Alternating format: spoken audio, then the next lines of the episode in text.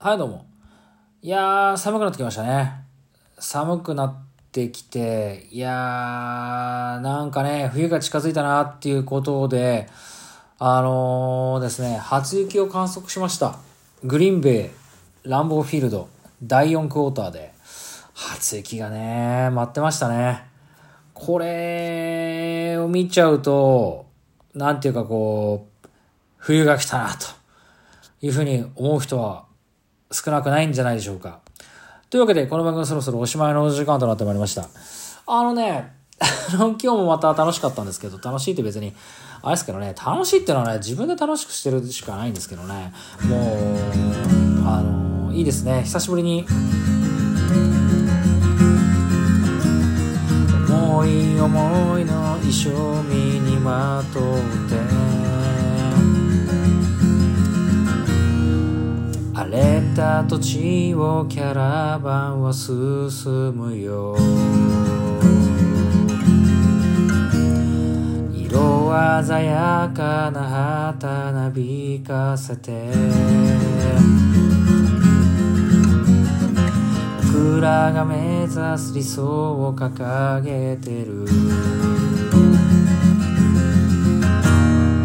くつの夜真っ暗な時が過ぎれば獣たちの遠吠えにも言えない明日へつってねこれずっと歌っちゃうからさダメだよねでもこのやっぱりこのリズムがねいいんですよねこれ絶対やっぱいい曲なんだよね。デッドライ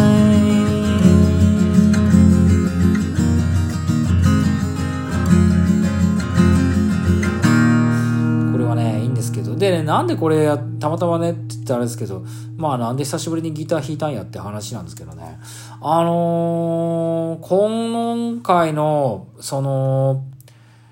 良かったんですよ。いい試合がね、ありまして、えっ、ー、と、 Week 10の Thursday Night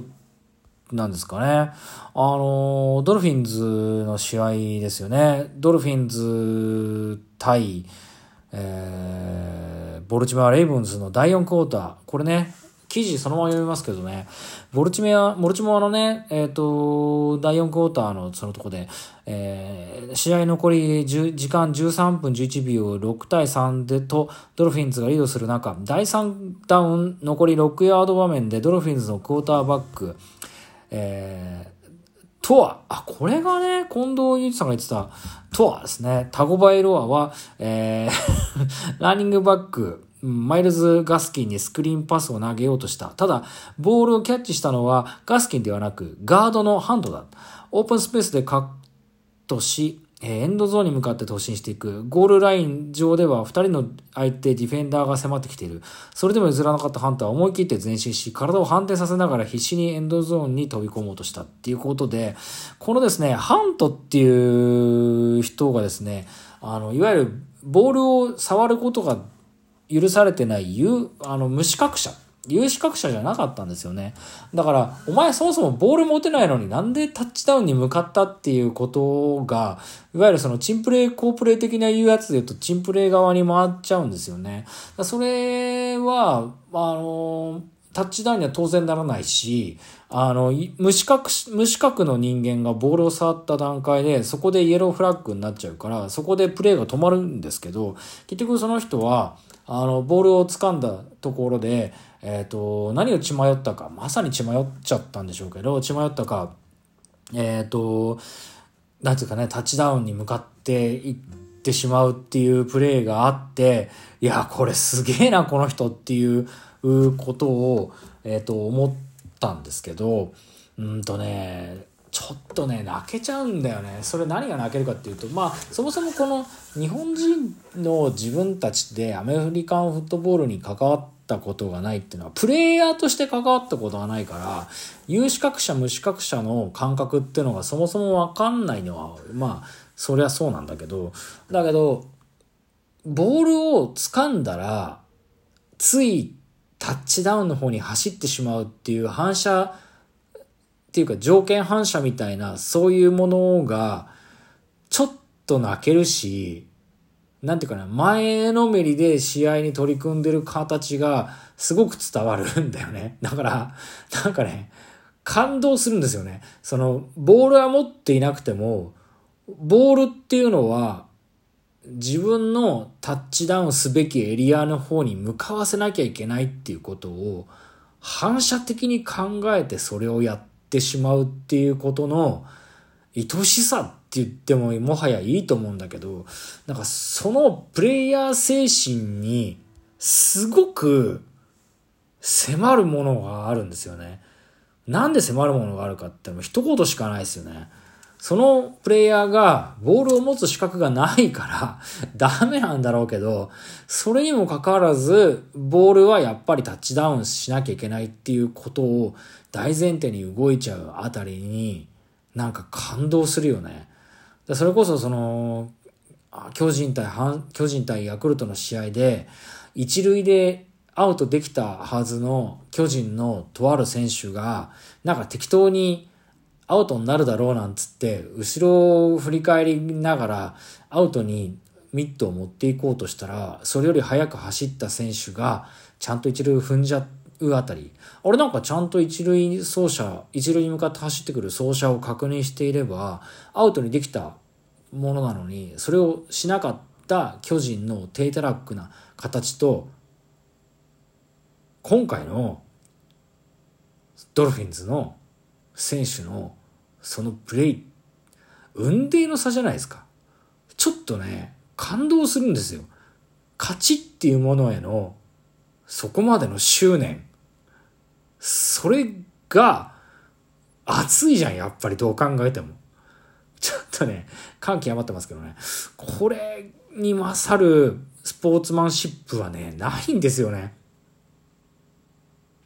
だから、面白いし、かっこいいし、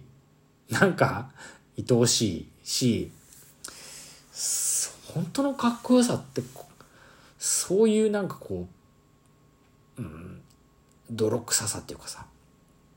すごいいいなっていうふうにね、改めて思っちゃったんですよ。で、まあちょっとね、関係ない話にもなっちゃうんですけど、あのー、筋肉少女隊のね、曲で、おもちゃ屋巡りっていう曲があって、私これ大好きなんですけどね。で、この曲、すごいね、いいんですよ。その、うんと、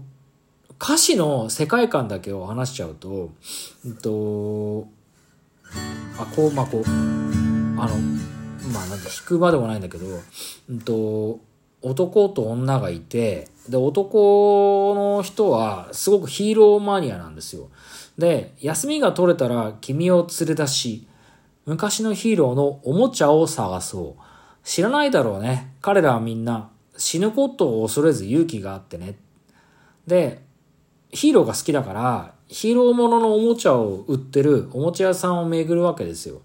で、おもちゃ屋を巡ったって、男のおもちゃ好き、ヒーロー好きに、女の子の方は呆れ、呆れちゃってんですよ。で、その表情を見て、呆れちゃったかいって。君は馬鹿にした顔で僕を笑った。いいんだ、それで。っていう。で、その、呆れたな、こいつヒーロー本当好きだなと思って、女の子の方は男に呆れるんですよ。もうしょうがねえなこいつっていうふうに思うんだけど、それの呆れがちょっと可愛いんですよね。で、男も男で別に僕をバカにしても一緒についてきてくれて分かってくれなくてもまあそれでいいんだと。で、2番になってバースデーにはいいものあげるから、あともう一件付き合ってくれるかい？って言って。これね、大月健二っていうのが、いぐさとか下いぐさとかあの辺の出身なんですよ。だから、あの、中野ブロードウェイなんだろうなっていうふうには思うんですけど、まあ、バースデーにはいいものあげるから、あともう一件付き合ってくれるかい？って、も、あともう一件おもちゃ屋を巡ってもいいですかい？っていう、だからおもちゃ屋巡りっていうタイトルになってんだけど、で、そういうふうに言っているところで、えっ、ー、と、おもちゃ屋を巡って、疲れちゃったかい？君はむくれた顔だっていう、ちょっともう疲れて嫌になってるんですよ、女の子は。だけど、あともう一件だけいいかなっていうふうに男は言ってて、で、そこから君はそっぽを向くんですよね。で、女の子はもう嫌だっつってそっぽを向いてるんだけど、向いて僕を小づく。もういい加減にしろっつって肘あたりで男の人を叩くつつくんですけど、だけど、いいんだそれでっていう。別に小づかれることも含めて、別にいいんだってかつ女性の方も、まあ、この男のそういう感じが分かってるっていうところなんですよね。でこの曲のねかっこいいのが最後がまあこうこれなんだっけな弾けるかな「ヒーローズヒーローズおもちゃ屋を巡ったヒーローヒーロー」わからそれでこのね「いいんだそれで」がいつもずっと続くんだけど最後があのまあ、ヒーローに、ヒーローが僕は好きで、で、勇気をもらうためにヒーローが好きで、君を守るためにヒーローが好きで、ヒーローになりたくて、ヒーローが、ヒーローものが好きで、それに付き合わされてる君は全く僕のことが理解できないかもしれないけど、なんだかんだついてきてくれてる君も、なんかそれに対して嬉しくて、ヒーローに対して理解はできないし、俺がなんでこんなにヒーローが好きか、君にはわかんないだろ？でも、いいんだ、それで。別にいいんだよっていう。分かってもらわなくても、僕が君のことが好きだっていうことを、それがヒーローが好きだっていうことにイコールだから、本当は分かってるんだっていう、この大月健二の世界観がすごいいいんですよ。だから、アメフトのそのプレイも分かんないかもしんないけど、別にいいんだよ、それでっていうことなんですよ。